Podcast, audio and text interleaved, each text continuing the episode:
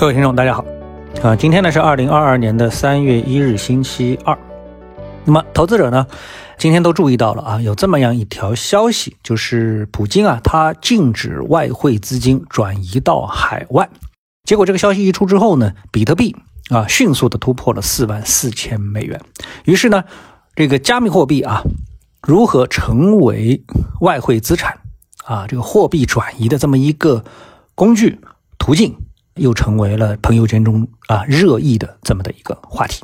那么这个话题其实呢也是围绕着一个核心话题，也就是俄罗斯和乌克兰啊这场战争到底会走向哪里，结局如何啊这样的一个大的命题来展开的。那么今天呢，我想呢从三个方面啊来探讨这个问题。我觉得比特币这个问题呢，它只是这些问题当中的一个问题啊。那么有三个方面：第一，美股啊继续的在不断的上涨。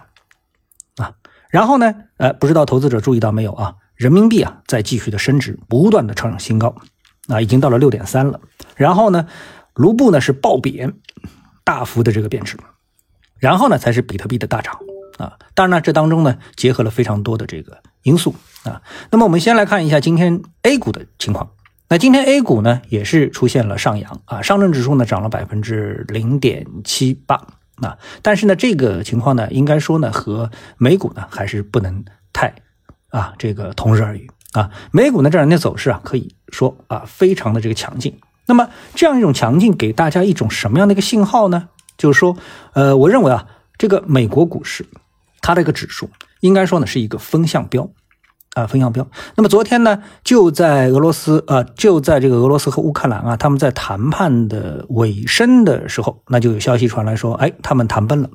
那么有可能你主观觉得，哎，两者谈崩之后，是不是美国的股指期货就应该啊跌一跌呢？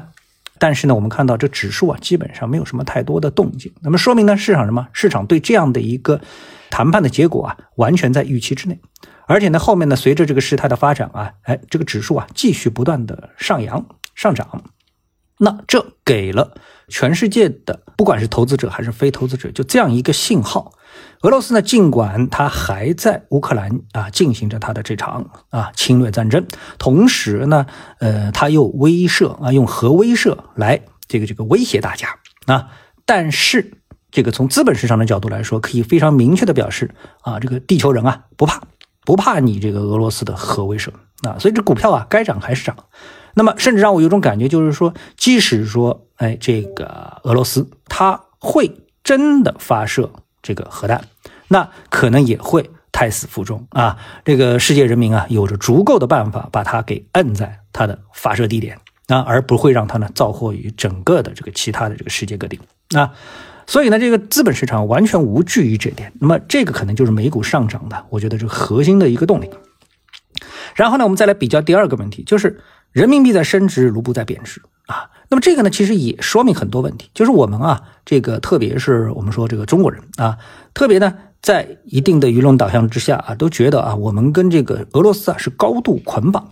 那么在这个高度捆绑的情况下面呢，呃，有可能就会产生一种什么？资本市场上一荣俱荣啊，一毁俱毁。但是呢，我们的股市没有跌，我们的人民币也没有跌。但是呢，哎，俄罗斯的股市狂跌，啊，俄罗斯的这个卢布也是暴贬。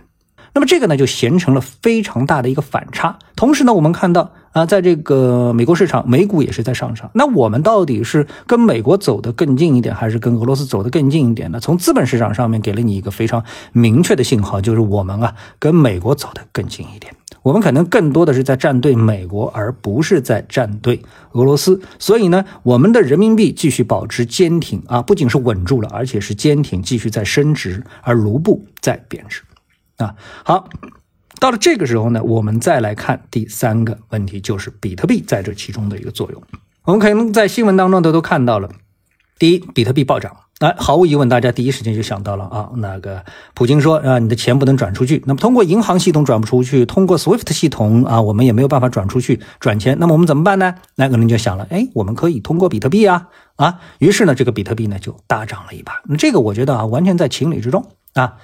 但是呢，有人说这个能替代银行系统，这一点呢，我是不同意的。那我们看到新闻当中呢，有这么一条，就是啊，这个美国啊，让几个交易所啊，比特币交易所，就数字货币交易所啊，封了俄罗斯交易者的他们的账号。那么这个有人就说这个。这个好像不应该呀，这个比特币不它是去中心化的吗？哎，你怎么能够分掉这个比特币的账号呢？哎，这是两回事情啊，这个我要解释一下。因为比特币呢，它这个交易当中分两分两个载体，一个呢是比特币钱包，这个呢是完完全全属于你个人的。但是呢，如果你在这个比特币交易所里面进行交易的话呢，那么你会注册一个中心化的账号。啊，就像你在上交所里面开一个股票账号一样，对不对？那么这个股票账号，上交所是能够把你封掉的啊。所以呢，呃，你在这个比特币交易所里面的交易账号也是可以被封掉的。如果封掉了，那你的里面的比特币呢，也就等于封掉了。所以呢，这是两种不同的概念啊。比特币是去中心化的，但是比特币交易所它是中心化的啊，是这样一个概念啊。那么。那是不是说啊，你在这个如果说啊，就像我们现在看到啊，很多交易所拒绝了啊，这个政府、美国政府啊，其他政府所提出的一个要求，要他们分掉俄罗斯的这个账户，拒绝了。为什么？他说没有法律啊，你们得有法律依据，我们这个呃交易所才能这么干啊，对吧？你得先有法。所以呢，暂时呢，他不会分掉俄罗斯交易者的他手里这些比特币。那是不是这样的一个情况下面，比特币啊，这个俄罗斯的？呃，俄罗斯人啊，俄罗斯的企业就能够通过比特币交易所这样的一个途径，把来实现啊，或者是替代他们原来通过银行系统所要做的这种货币交换呢？事实上啊，这几乎也是不可能的。为什么呢？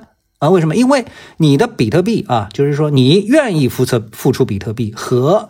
你的这个接受你比特币的这个人啊，这个在这个这个这个主体之间啊，你们首先要达成一个协议啊，首先达成一个共识，就是你可以付比特币，我也愿意接受比特币。那那么这点上面，哎，到了。啊，我们说这个正规的企业当中啊，无论是美国的企业还是欧洲的企业，一发现，哎，你要用比特币支付，因为这个还没有成为欧美的主流的法定的货币，所以呢，这些企业啊，特别是欧美的企业，它是不可能用这种方式来。这个结货款的啊，还有一个呢是什么呢？就是比特币它的波动率非常大，实际上到目前为止还不适合作为一个货币。你看动不动啊一个货币就涨跌百分之十啊，甚至于会暴跌个百分之二三十。那么这种货币对于任何一个企业来说，这都是非常灾难性的一个情况啊。因为企业不是来这个炒币的，那么企业呢是要通过这个货币的结算来赚取它企业正常的这么的一个利润啊。那么。另外呢，你在支付的时候，是不是说你这个比特币转移到了欧美，那你就能够啊把它轻易的转换为美元或者是欧元来完成你的支付呢？事实也不是这么简单啊，因为你在这个过程当中呢，你就进入到了银行系统，就是你把你比特币啊卖出卖卖成这个转换成美元，然后把美元再提到你的银行卡里面，那么这时候呢，你就完成了一个金融的动作，这个动作呢，使得你这个账号呢就进入到了。由先制法规所监管的这个体系当中了啊，因为银行监管你是有法律的，所以当你一个俄罗斯你的企业、你的个人啊，呃被制裁的情况之下，那么你的银行账户毫无疑问是属于俄罗斯人所有。那么你的银行被监管之后，你的比特币实际上也就无法进入到你的银行体系，你也就没有完成我们说传统意义上的这个银行的一个结算。所以想要通过比特币来。覆盖原来的 SWIFT 系统，这几乎还是不可能的一件事情啊！所以呢，一定要这件事情，就是俄罗斯和乌克兰这件事情有了一个定论啊，欧美解除了对俄罗斯的金融的经济等的各方面的制裁和封锁，这时候无论你是使用比特币还是使用美元，才没有问题。那么就在刚才呢，我们看到啊，这个呃，有商务部啊等等方面呢，就发布了一系列的啊，我们跟欧方，就是欧洲一起推动中欧投资协定批准生效的进程，还有跟美国之间的一些啊互互这个这个互相关联的关系的这样的一些文章，使人感觉啊，整个的一个风向是有所改变。所以我建议。投资者呢，这个密切关注，还是要继续密切关注俄罗斯和乌克兰的这个动向。其实现在最为担心的一个什么事情呢？就是啊，一切都向好啊。如果是在常规意义上一切都可控，但是呢，唯一让人担心的就是俄罗斯到底会不会扔原子弹啊？所以做多呢，唯一担心的就是这个事情，其他倒也真没什么可担心的啊。好，谢谢各位，我们下次的节目时间再见。